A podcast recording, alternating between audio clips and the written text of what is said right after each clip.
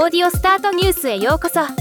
この番組はロボットスタートによる音声広告やポッドキャストなど音声業界の最新情報をお伝えする番組です。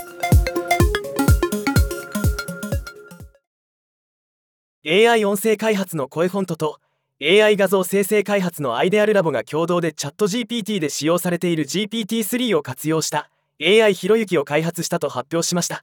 お披露目となる YouTube ライブのテスト配信を2023年3月16日18時から6時間耐久で実施するとのこと。